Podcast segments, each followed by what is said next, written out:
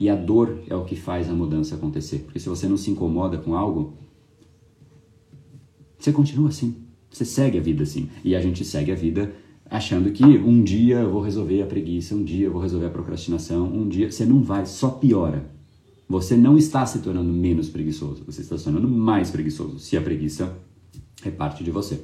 Então, no momento que ela se faz presente, hoje, esse ano é isso de preguiça. Ano que vem, não é menos isso, é isso mais alguma coisa e vai crescendo. Então a gente se torna com menos energia, com mais preguiça, com mais ansiedade, com mais estresse. A gente só agrava porque os padrões cerebrais, eles são fortalecidos. Pelo quê?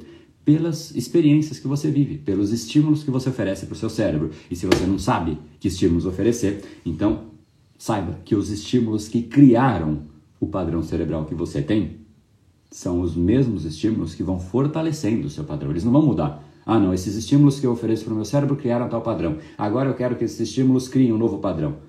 Você pode querer o que você quiser. Vai te gerar, sabe o quê? Estresse, porque você quer uma coisa e o mundo é diferente. O que, que é o mundo? O mundo é você cria os padrões de acordo com os estímulos que você oferece hoje, sabendo você ou não, consciente ou não, mas o estímulo que você oferece para o seu cérebro é o que você se torna. Esse episódio é mais uma edição do Brain Power Drop, uma pequena cápsula de reflexão oferecida além dos episódios regulares. Para aprofundar no assunto de hoje baixar gratuitamente o seu e-book Reprograme Seu Cérebro, entre em reprogrameseucerebro.com.br/ebook.